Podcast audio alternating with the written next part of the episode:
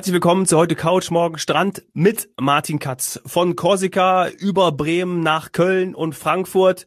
Dort sind wir jetzt, denn deine nächste Station, beim letzten Mal hast du schon gesagt, du warst da bei der Deutschen Bahn. Ja, in der Tat ging es dann von äh, Köln nach äh, Frankfurt, äh, von ITS zur Deutschen Bahn.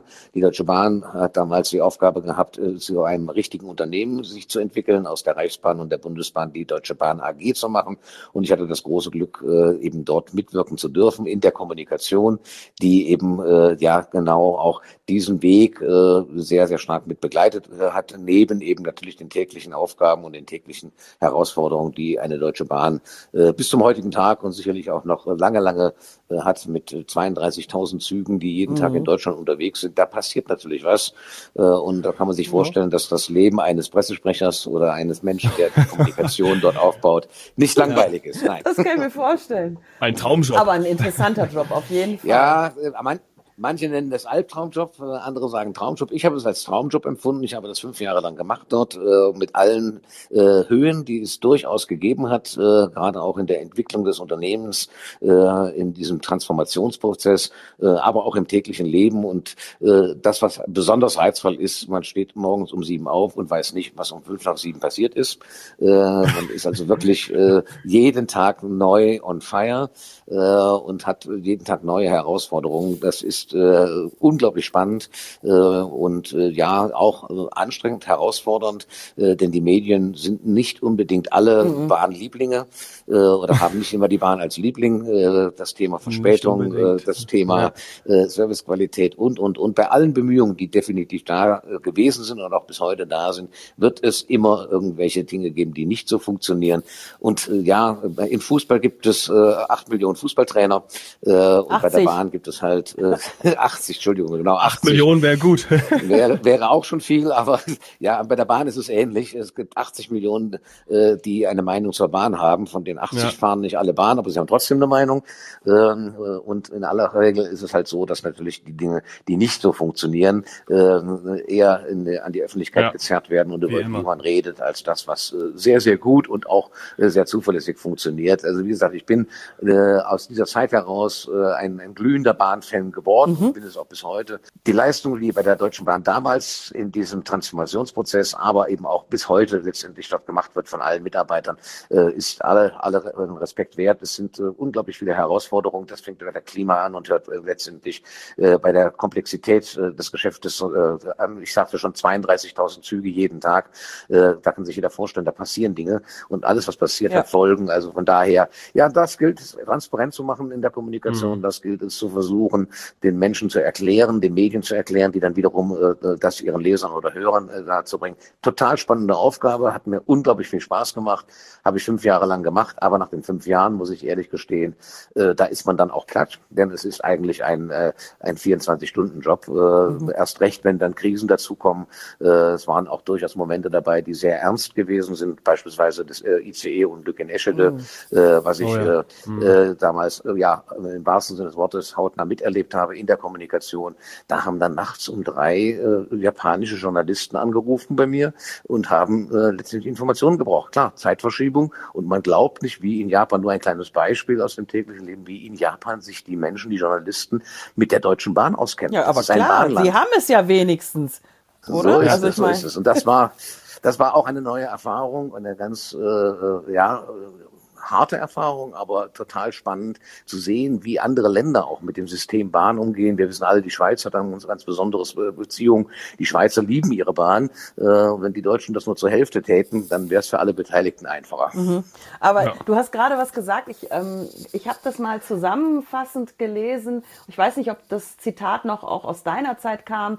Äh, das, was bei der Lufthansa ähm, in einem Jahr befördert wird an Passagieren, das bewegt die Deutsche Bahn am Tag. So ist es. Äh, und das ist einfach, um mal das Größenverhältnis darzustellen, was da passiert. Und das in dieser Logistik, wie bei einer, wie bei Dominosteinen, auch mal nur eine kleinste Sache. Das ist teilweise, wenn du noch länger in der Tür stehst, weil du irgendwie jemandem winken willst oder der andere ist nicht so schnell und du willst noch warten, bis der den Zug ja, es ist ein sehr, sehr sensibles. Ein Dominoeffekt ja. auslösen. Und ähm, deswegen, ja, Martin, ich bin auch Bahnfan. Ich und auch. Ich finde auch, ich dass gerne. sie zu Unrecht immer, wie man so schön sagt, neudeutsch gebasht wird. Ja. Äh, das ist ein Wahnsinns-Logistikkonzern. Und nicht muss man leider sagen. Äh, also nicht ansatzweise ist die Lufthansa in der Größenordnung vertreten. Nein, das sind die Herausforderungen und man hat damals vor allen Dingen natürlich in der Zeit, als ich da gewesen bin, immer gesagt, ja, das ist ein Beamtenladen und äh, das kann ja nicht funktionieren, geht nicht. Äh, diesem Klischee und auch diesem Vorurteil muss ich wirklich äh, energisch widersprechen. Ich bin ja nun nicht als Beamter, sondern als Angestellter gekommen, habe dort viele äh, Bahnbeamte sowohl im Ostdeutschland von der Reichsbahn wie von der Bundesbahn kennengelernt als Kollegen und ich kann nur sagen, äh, die stehen einem einem in Anführungsstrichen normalen Angestellten in keiner Weise hinterher. Ganz im Gegenteil. Eine, äh, eine Loyalität zum Unternehmen, eine Identifikation als Bahner zu sein. Äh, also das wünschte ich mir äh, in, an vielen Stellen auch in anderen Unternehmen. Das ist ein ganz großes Kapital der Bahn damals gewesen. Obwohl, obwohl, und das muss man sich mal wirklich vorstellen, damals von 500.000 Mitarbeitern, auch das zeigt schon die Komplexität, die beide Unternehmen, mhm. Staatsunternehmen hatten. Von den 500.000 sind nach anderthalb Jahren, als ich da gewesen bin, bin, noch 300.000 übrig geblieben. Äh, das heißt also ein radikaler, wirklich radikaler Personalabbau ohne Streiks, ohne massive Ausfälle, äh, sozialverträglich. Klar, die Politik hat geholfen, aber das muss man erstmal managen, das muss erstmal bewegt werden. Mhm. Äh, und da kann ich nur sagen, für mich ist das der größte äh, Transformationsprozess in der deutschen Wirtschaftsgeschichte gewesen. Und ich bin sehr, sehr stolz und auch sehr froh darüber, dass ich das fünf Jahre lang wirklich hautnah mit begleiten konnte. In der Zeit hatte ich alleine drei Vorstandsvorsitzende der Bahn. Auch da gab es eine gewisse Dynamik. Da lernt man auch relativ viel. Ähm, aber klar, wo geholt wird, da fallen Späne und da ist halt Dynamik drin und das ist eins der Dinge, die da wirklich faszinierend sind. Ist man denn einmal Bahner, immer Bahner? Ich glaube schon. Also, also ich glaube schon. Bahner. Ich bin Bahner. Ich fühle mich, bis heute fühle ich mich als Bahner, obwohl ich, wie gesagt, dieses Kerngeschäft ja nur von den 44 Jahren mal gerade fünf gemacht habe. Äh, aber nein, äh, das ist, das infiziert einen. Äh, und wenn es das nicht tut, dann bleibt man da auch nicht.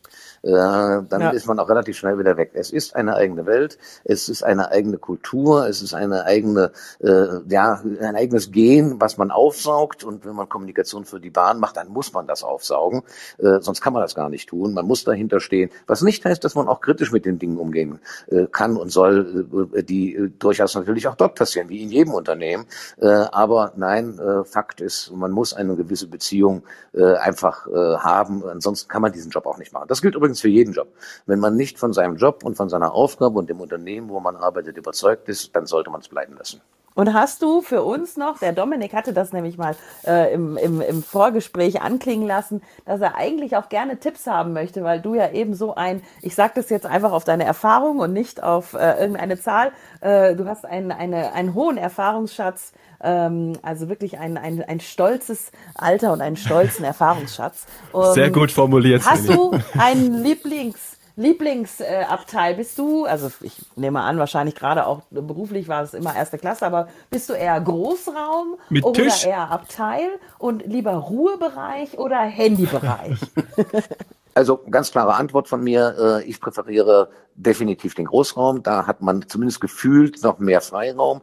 Äh, ich präferiere dort einen Tisch, an dem ich äh, arbeiten, lesen, essen oder trinken kann. Ich präferiere einen Fensterplatz, um mal mhm. herausschauen zu können. Denn das ist ja eins der schönen Dinge bei der Bahn, dass man wirklich ja alle möglichen Dinge während der Fahrt machen kann, erledigen kann ja. oder auch genießen kann gesagt, ob das Glas Rotwein ist oder die vorbeirauschende schöne Landschaft. Deswegen äh, Großraum und es muss natürlich ein Handybereich sein, äh, denn äh, für einen Kommunikator ist äh, eine Fläche, wo kein Handyempfang ist oder auch heute modern äh, kein äh, äh Wireless LAN-Verbindung zum Laptop ist natürlich nicht vorstellbar. Ja. Mhm. Und dann, nach den fünf Jahren, dürfen wir fragen oder Dominik, hast du vorher noch was nee, anderes? Nee, ich Was hast du danach bei der Bahn gemacht? Nach Kommunikation? Kam? Also, also ich könnte jetzt über das, die fünf Jahre Kommunikation könnte ich jetzt fünf Stunden reden, Minimum. Ja. Äh, aber ich glaube, das würde den Rahmen über, sprengen. Über die Deutsche Bahn ja auch insgesamt schon. Da müssten wir auch schon mal, wir haben eh mit dir äh, ganz viele Themen, denke ich, die ganze Zeit schon, äh, wo wir ganze Podcast-Folgen füllen könnten. Also da müsste ich nochmal einen eigene, eigenen Redaktionsplan machen für dich und uns. Sehr gerne, sehr gerne. Das können wir gerne darüber plaudern. Ja, ja, es macht mir auch Spaß, darüber zu reden. Äh, auch, und das schließt dann die Frage von Szene ein, ja, ich bin nach wie vor überzeugter Bahner. Ich bin auch überzeugter und leidenschaftlicher Autofahrer. Das eine schließt das andere nicht aus. Äh, ich äh, fliege Fast. auch und selbst als Bahnmitarbeiter durfte ich auch fliegen, habe das auch getan natürlich. Das ist übrigens auch ein, ein Punkt, vielleicht den abschließend zum Thema Bahn. In diese fünf ja. Jahre ist äh, etwas entwickelt worden und entstanden worden, auch kommunikativ und auch, sagen wir mal, in der Lobbyarbeit, die ich ja dort auch stark mit begleitet habe, nämlich die Vernetzung der Verkehrsträger, dass man sagt, okay, für die Bahner ist das Flugzeug kein Feind, ist das Auto kein Feind und umgekehrt ganz genauso, sondern man braucht äh, in Deutschland und in Europa brauchen wir eine, äh, brauchen wir alle Verkehrsträger und die müssen miteinander verzahnt und äh, entsprechend äh, ja auch miteinander arbeiten. Und das ist eine, eine Herkulesaufgabe damals gewesen, bis heute eigentlich, weil alleine schon die mhm. europäischen Bahnsysteme sehr unterschiedlich sind. Mhm. Äh, allein die europäischen Bahnen zusammenzubringen, ist eine, eine Mammutaufgabe. Und dann auch noch zu sagen, wir wollen aber auch mit den Fliegern kooperieren und wir wollen aber auch mit, der, mit, der Autof mit den Autofahrern zusammen machen. Es sind viele Projekte entstanden, an denen ich mitwirken dürfte. Der Fernbahnhof in Frankfurt, den kennen die meisten, ist in dieser mhm. Zeit entstanden und eröffnet worden. Äh, solche Dinge wie äh, Einchecken äh, in, am Bahnhof und mit der Bahn äh, zum Flughafen fahren und dort dann das Gepäck automatisch weiter viele Kleinigkeiten, die da sind. Äh, oder das Thema Rail and Fly, was in der Zeit erfunden, äh, erfunden worden ist, eben mit dem Zug zum Flug, äh, den wir ja auch als FDI ja. anbieten. Also ganz viele Projekte sind in diesen fünf Jahren angestoßen und entwickelt worden. Und das machte diese Zeit für mich auch persönlich wahnsinnig wertvoll. Ja, das ist, wie, wie schon gesagt, sind wirklich alles nochmal Themen. Also ja. Rail and Fly, dass man eben den Vorteil nutzen kann, äh, mit, dem, mit der Bahn nachhaltig zum Flugzeug zu kommen. Da muss man nicht mit dem eigenen Pkw fahren und es ist im Preis inkludiert, weil die Bahn da mit den Reiseveranstaltern ein Abkommen gefunden hat. Äh, die Absprache international super wichtig. Äh, Rail and Fly und manche Geschichten gingen sonst gar nicht. Ähm, also ja, ich, ich muss mal schauen, Martin. Also wir sprechen uns wahrscheinlich dann auch noch im wohlverdienten Ruhestand. Ja. Ja gesagt, Außenreporter. Ja, aber wie ging's dann? Wie ging es dann weiter? Oh, gerne auch als Außenreporter, ja. Und nicht in der Zentrale von FDI, wo der Funkverbindung so schlecht ist. Ja, versuche ich alles rauszukriegen. Genau. Aber genau, wie Aber ging weiter? Jetzt äh, dann noch in Frankfurt kurz und dann München, es, oder? Wie, ging, nee, kurz nein, nein, nicht. es ging dann noch relativ lange weiter in Frankfurt, nämlich ah. noch weitere zwölf Jahre. Äh, ja, auch dazu, zu dem Wechsel, äh, zum nächsten Wechsel gibt es eine, eine schöne Geschichte, eine schöne Anekdote, äh, die beginnt damit, dass äh, ein gewisser Hartmut Medon äh, als neuer Vorstandsvorsitzender zur Bahn gekommen ist. Wir waren als Kommunikationsleute natürlich sehr eng an dem jeweiligen Vorstandsvorsitzenden dran. Lange Rede, kurzer Sinn. Äh, Hartmut hatte, Hartmut Medon hatte andere Vorstellungen für die, über die Kommunikation der Bahn als seine Vorgänger. Er sagte also, alles, was hier bisher so kommunikativ gelaufen ist, das müssen wir jetzt alles ganz anders machen. Das kann man sich vorstellen, dass man das, wer das fünf Jahre gemacht hat, nicht unbedingt äh, freundlich freundlich empfand. Ähm, und er hat es auch nicht sonderlich freundlich formuliert. So ist Hartmut Medon. Lange Rede, kurzer Sinn. Wir machen hier dann einen Neuanfang äh, und das auch dann halt mit neuen Menschen. Äh, das ist auch nichts Unübliches. Wenn ein neuer Vorstandsvorsitzender kommt, dann äh, wechselt er sehr häufig mhm. auch das Kommunikationsteam aus. Also wie gesagt, ein Vorgang, der relativ normal ist. In diesem Fall allerdings initiiert durch die Vorgänger, nämlich durch uns, die wir gesagt haben, nein, lieber Herr Medon, das steht nicht für unseren Stil, das steht nicht für das, was wir fünf Jahre lang gemacht haben. Wir machen das nicht weiter. Überraschender, wirklich überraschender Moment, äh, da gehört ja was dazu, zu sagen, seinem Chef, seinem neuen Chef, nee, also mit dir will ich nicht. Ähm, überraschender Moment äh, hatten wir dann gesagt dann, okay, wenn es so ist, äh, dann müssen wir da eine Lösung finden. Äh, ich möchte, dass Sie noch so lange das weitermachen, bis ein Nachfolger da ist. Ich sage, das ist selbstverständlich. Ich will hier ja nicht äh, mit wehenden Fahnen ein, ein, ein Schiff verlassen, ganz im Gegenteil.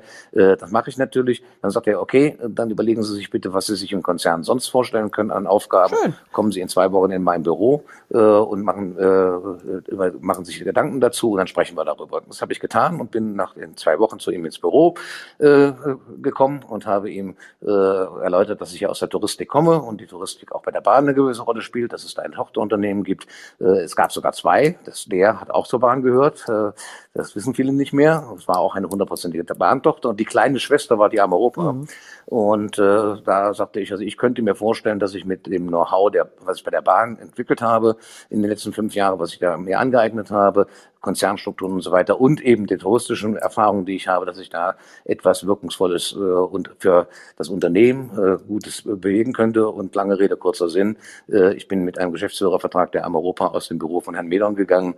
Äh, was Besseres konnte mir persönlich nicht passieren und äh, hat mir eins gezeigt mache nie etwas beruflich, von dem du nicht überzeugt bist.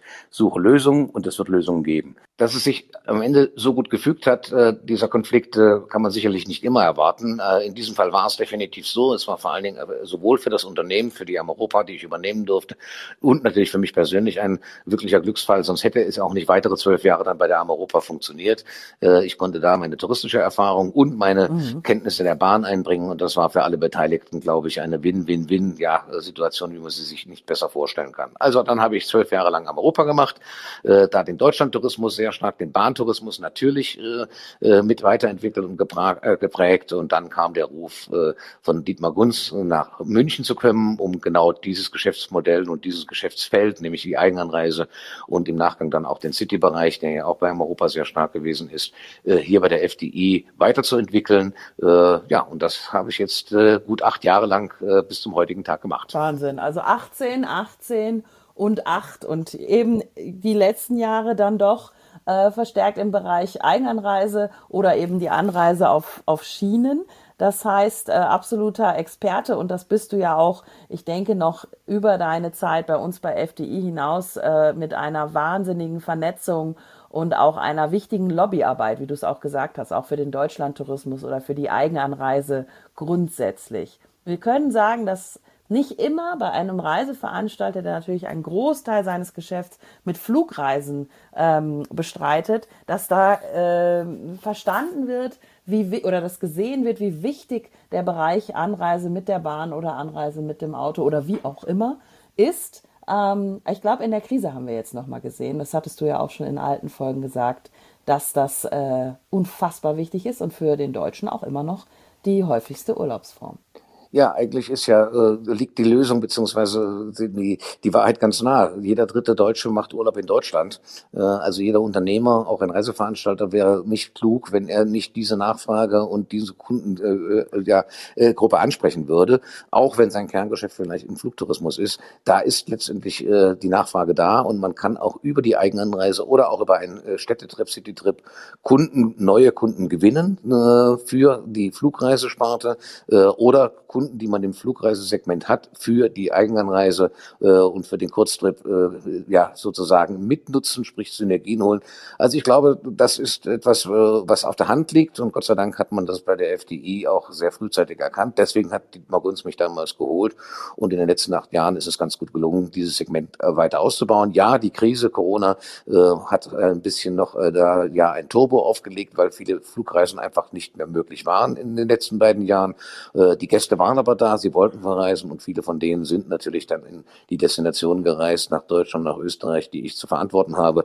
Ich habe das meinem Team immer äh, gesagt, das sind geliehene Buchungen, ähm, denn die Kunden werden sicherlich, wenn sie wieder in die Flugdestination kommen, auch da wieder hingehen. Aber wenn es uns gelingt, einen Teil von denen, von unserem Produkt zu überzeugen, von der Qualität, von der Vielfalt, von den Möglichkeiten, dann haben wir den richtigen Job gemacht und zumindest bis jetzt scheint es so, dass es äh, ganz gut gelungen ist. Ja, ja die Zahlen von euch bei FDI bei uns sehen ja sehr sehr, sehr gut aus. Und ich möchte noch mal so zum Abschluss ähm, vielleicht von oder dir entlocken, was du dir über die ganzen Jahre aber auch erarbeitet hast. Also wenn man dann so auf, auf diese Zeit eben als Angestellter auch in Großkonzernen, jetzt eben zuletzt bei uns bei der FDI äh, zurückschaut um, und, und, und überlegt, was ist es, was bleibt auch noch? Du bist in einigen Verbänden ähm, oder ich sag mal Kooperationen immer noch aktiv. Also über dein, ich sag mal, Daily Job im, im, in der Zentrale in München von der FDI hast du auch noch weitere Funktionen, richtig? Ja, das ist eigentlich etwas, was ich die ganze Zeit, fast die ganzen 44 Jahre am Anfang vielleicht nicht so, aber sicherlich die letzten 25 Jahre lang äh, sehr wichtig empfunden habe und äh, auch äh, gepflegt habe, nämlich den Austausch äh, äh mit dem Markt, mit dem Kunden, den Austausch vor allen Dingen auch äh, mit den Gremien in den Verbänden, beim Deutschen Reiseverband, beim Deutschen Tourismusverband. Und darüber bekommt man automatisch auch letztendlich engere Kontakte, auch durchaus persönliche Kontakte zu Kollegen anderer Unternehmen, die wir ja ja, natürlich im Wettbewerb stehen, aber da sind wir uns Gott sei Dank auf dieser Ebene sehr einig. Wir verstehen das als sportlichen Wettbewerb, in dem mhm. wir uns befinden, was nicht ausschließt, dass wir äh, über Dinge äh, ja, uns unterhalten, uns austauschen, gemeinsame Meinungen entwickeln. Und ja, ich bin sehr, sehr dankbar, dass ich die Chance hatte, in den Jahren über die Verbandsarbeit, über die IHK-Arbeit, wo man mit anderen Branchen auch sehr stark äh, äh ja, zusammenkommt. Ich bin äh, stellvertretender Tourismusausschussvorsitzender hier in München bei der IHK. Ich war der, äh, der langjährige Vorsitzende des Deutschlandausschusses beim DRV. Das sind einfach Funktionen, von denen ich glaube, dass sie mir A liegen, dass sie mir Spaß machen, dass ich da etwas bewegen kann im Sinne der Kommunikation, äh, im Sinne der Vernetzung.